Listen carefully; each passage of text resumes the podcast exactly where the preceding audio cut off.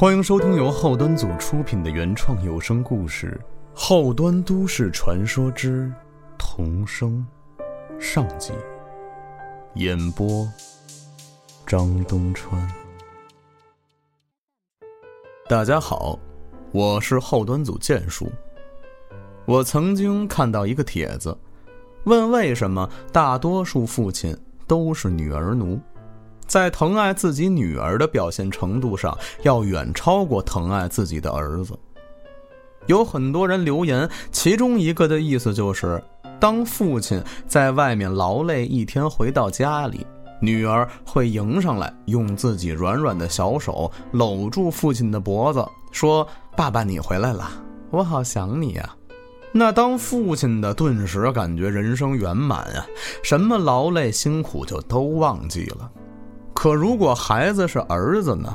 父亲回家一开门，一把塑料闪灯的大刀直劈面门，并伴随着那小子的一声呼喝：“怪兽，看招！”当然，这也是一种乐趣，但和女儿的那种绝对是两个滋味这只是一个笑话，为人父母都爱自己的孩子，只是表现爱的方式不同。曾经。我在朝阳青鸾小区住过一阵子，现在回想起来，我还是挺喜欢那个小区的，因为那儿的绿化环境和配套设施都很好，尤其是小区里头啊，自带健身房、游泳馆和篮球场，对于我这种长期进行瘦身训练的人来说啊，非常方便。当时我和对门的关系挺不错的，我和这家男主人郑阳。是在小区篮球馆里打篮球认识的，男人之间的友谊啊，发展的总是特别快。我们从一起打篮球，很快就发展到一起聚餐喝酒。其实郑阳一家在我看来是幸福人生的典范，夫妻两人都有收入不菲的工作，还有一对可爱漂亮的双胞胎女儿。两个女儿长相和性格不是特别相似。大女儿小美活泼，二女儿小雅文静。当时我就想，以后我也努努力，生两个这样的女儿，又软又萌，多可爱呀！说她家庭美满，还有一个主要原因，就是他们家生活氛围特别好，四口人看上去永远都是那么和谐。郑阳和他媳妇儿林文。也不像人家结婚久了就趋于平淡，相反，俩人没事还撒撒狗粮，馋馋我们这帮单身狗。每周小区里几个爱打球的哥们儿都会提前在微信群里约个篮球局，时间基本就是周六或者周日。篮球局完了就是烧烤局，自己凭实力消耗掉的热量，就要凭实力补充回来。这话没毛病。我记得应该是那年九月份的时候，我们青鸾小区篮球群里又约着周六一起打篮球。平时都挺积极的郑阳这回没吱声，于是我私聊问了他一句：“周六打球来不来啊？”郑阳回复我说：“周六啊，周六我去不了。”我媳妇儿带小美去游泳馆，我得带小雅去上美术课。哎，这样吧，我这边完事儿，估计你们也正好打完球，回来我找你们一起喝酒。啊，我记得你不是跟我说他们现在太小，明年再学游泳吗？曾经我们有次一起游泳的时候聊起过这个话题。我这条信息发出之后，微信聊天窗口便一直显示对方正在输入中。过了好久，终于发过来一条消息：“不是咱们小区的游泳馆，小美就是想玩水，只能让她妈陪她到水上乐园那种浅水区玩玩。”郑阳说完之后，还加了一个微笑红脸蛋儿的表情。这个表情给我整出一身鸡皮疙瘩，因为郑阳以前从来不发表情，还说什么大老爷们说话就说话，不装嫩。行吧，如今每个家庭里面孩子的事情都是第一位的。等周六那天，我们打完球六点多了，郑阳也没来消息，我就给他打了一个电话，可没想到的是，等电话接通后，郑阳哭着说：“小美在游泳馆溺水了，已经抢救不回来了。”这消息给我们都整懵逼了。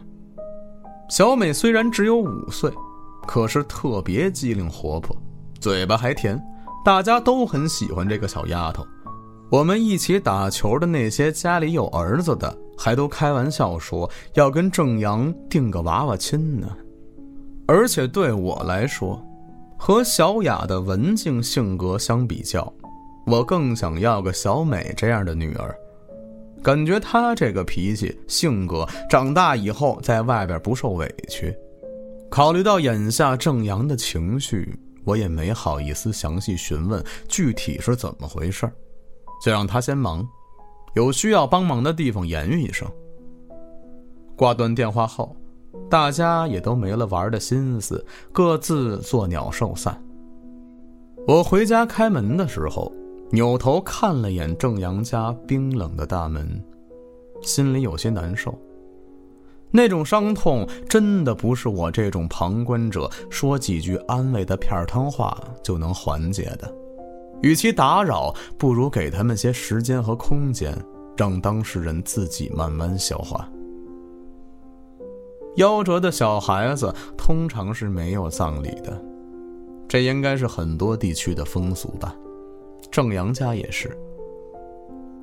从那天开始，我再也没见过林文，楼道里也再没传来过他高跟鞋鞋跟戳地的声音，只能偶尔听见郑阳接送小雅时父女二人的对话声。小雅稚嫩欢快的声音和郑阳沉稳宠溺的声线，就像什么都没发生过一样。毕竟逝者已逝，活着的人总要继续活下去。只要大人能控制好自己的情绪，那么对于一个孩子而言，悲伤什么的都是短暂的。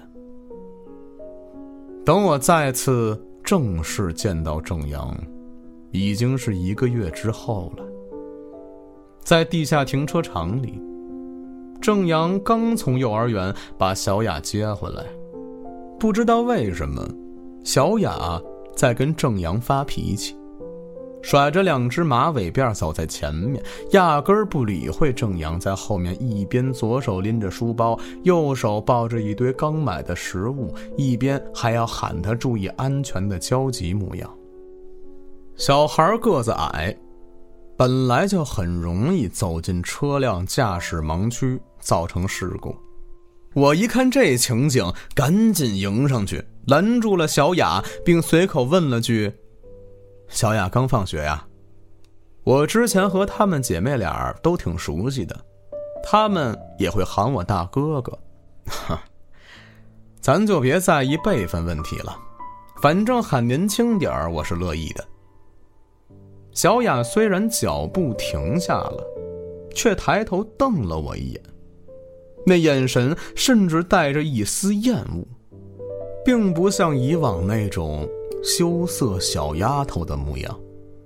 我来不及细琢磨，只是把她挡住，好让后面赶过来的郑阳追上她。郑阳呢，终于拎着大包小包的跑了过来。他擦了擦额头的汗，冲我一点头。我看他这样子也挺心酸的。以前他家都是林文买菜做饭，怎么现在都是你买菜接孩子吗？郑阳一叹气，唉，上次那事儿以后啊，他就再也没去上过班，出不了屋子，也见不得咱们小区那个游泳馆了。现在他只要看见水池就受不了啊。随后，他压低声音，以尽量不让小雅听到的音量说：“我觉得他有点抑郁症。”郑阳说完这句话的时候，明明表情很哀伤，可他左边嘴角突然向上翘了一下，这微小的表情动作一闪而逝，速度快到我怀疑自己是不是看错了。唉，一直也没好意思打扰你，哪天不忙的话，咱们出来坐坐吧，别把自己憋坏了啊！一家人还得靠你撑着呢。我拍了拍他的胳膊，郑阳点点头说：“行，正好小雅一会儿要去她奶奶家，今晚怎么样啊？”我去，还真是择日不如撞日啊！反正我今天也没啥事儿，便答应了下来。晚上我们没走远，就在小区附近的商业街里找了家清吧。郑阳进门之后，直接把自己摔进了沙发里，四仰八叉的，比葛大爷还垮。见我呆愣的看着他，他有些尴尬的笑了一下，说：“嗨，这些日子太累，见笑了啊。”我坐下之后，还是忍不住问了一句：“那个，到底怎么回事儿啊？”这也是我心里的顾虑。儿童游玩的水池我见过，最浅的也就到膝盖，深一点的地方孩子们都带着游泳圈。再说还有大人带着呢，怎么也不可能出事儿吧？郑阳的脸僵了一下，随后坐直身子，把胳膊架在桌子上，用两只手捂住双脸，只露出一张嘴。那个水上乐园，其实人很多。小美身边不止有林文，还有别的家长，基本就是个各看各的娃。我们给他从家带的游泳圈漏气了，而且漏气部位在充气阀那儿，不动它没事儿，来回挤压就会缓慢漏气，所以之前也没发现。再说，就算没有游泳圈，只要林文能看好小美，也不会有危险呀。但是那天林文一直在打电话、玩手机。要知道，小孩子溺水不像大人，小孩是不会呼救的，只有刚溺水的时候会挣扎几下。林文说，他当时只听见水花声，而且周围小孩也很多。就以为小美玩的很开心。等他发现的时候，小美已经没有人能想到，一个孩子会在距离自己母亲一米的浅水区溺水，而且周围还都是人。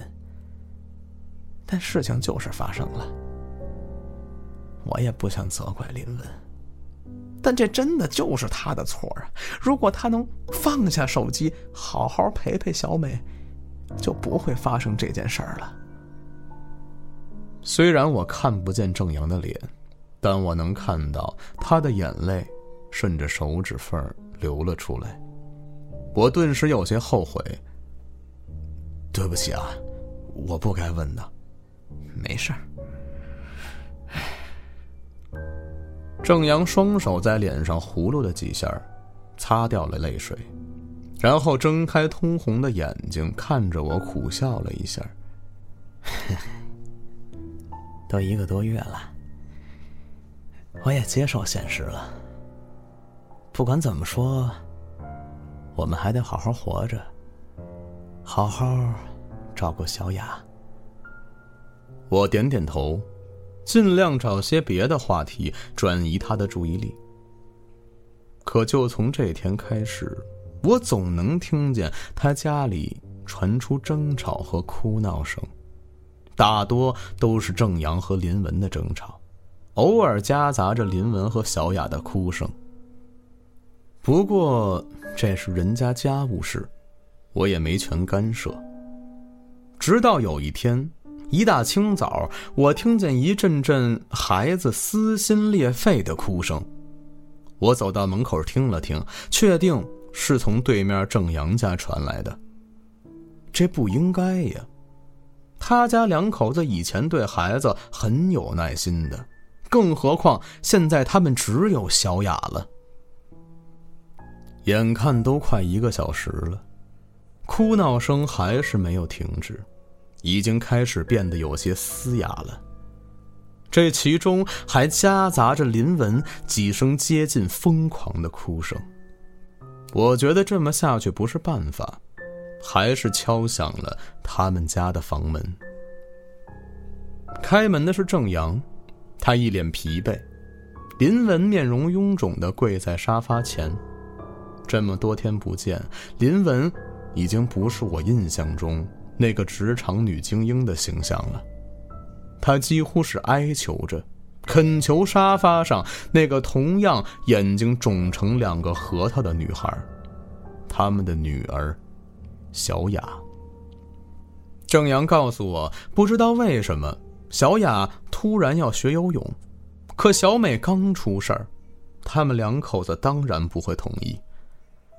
就这样一直哭闹了两天，最后哭到扁桃体发炎，引起了高烧，在医院输了几天液。这下郑阳和林文终于认输了，答应带小雅去学习游泳。他们给他在外面报了游泳班，平时在小区自带的这个游泳馆练习。不过陪伴小雅的一直都是郑阳。林文依旧见不得泳池。正巧，那阵儿我觉得体型有些反弹，就在朋友圈里说自己准备展开游泳计划，增加热量消耗什么的。郑阳看见之后，就问周末要不要一起去小区的游泳馆。这个我当然没意见了。周末的时候，我在游泳馆的深水区，郑阳陪着小雅在浅水区。看得出来，小雅是上过几节课了，已经在水里玩的有模有样了。只是郑阳还是给他套着一个新买的小鸭子游泳圈其实那反而有些妨碍他的发挥。我觉得有些累了，就游到岸边靠着休息。这时，郑阳游了过来。依靠着池边，抹了一把脸上的水，低声问我：“你有没有觉得，小雅越来越像小美了？”他表情凝重，没有半点开玩笑的意思。这时，小雅就像一个可爱的小鸭子，在水里玩的正开心，与平时安静的模样形成了鲜明的对比，的确很像小美。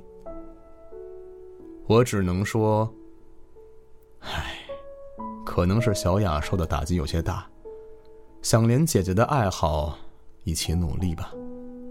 这句话真是飓风，我忍不住起了一层鸡皮疙瘩，于是干咳了两声。那个，我去买饮料，你们喝什么呀？郑阳告诉我，他要两瓶苏打水就好。等我买水回来。眼前的景象吓了我一跳。郑阳上岸了，好像是因为信号不好，他举着手机一边说话一边在水池边走来走去，在找哪儿的信号强一点。眼见着他离小雅的位置越来越远，可水里的小雅呢？那个小鸭子游泳圈没有漏气，可小雅。却只剩两只小手在游泳圈的中央胡乱扑腾着水花，眼看着动作幅度越来越小。小孩如果溺水的话，最开始是呛水，会挣扎扑腾，但呼救不出来。而呛水的这个过程很短暂，随后肺中进水，这个时候连扑腾挣扎都没用，而是随着肺里进水开始下沉。如果大人不仔细看，还以为孩子只是玩儿，这也是为什么小孩子溺水不容易被发现的原因。我来不及多想，把手里饮料随手一扔，加速跑了几步，跃进游泳池，游向小雅。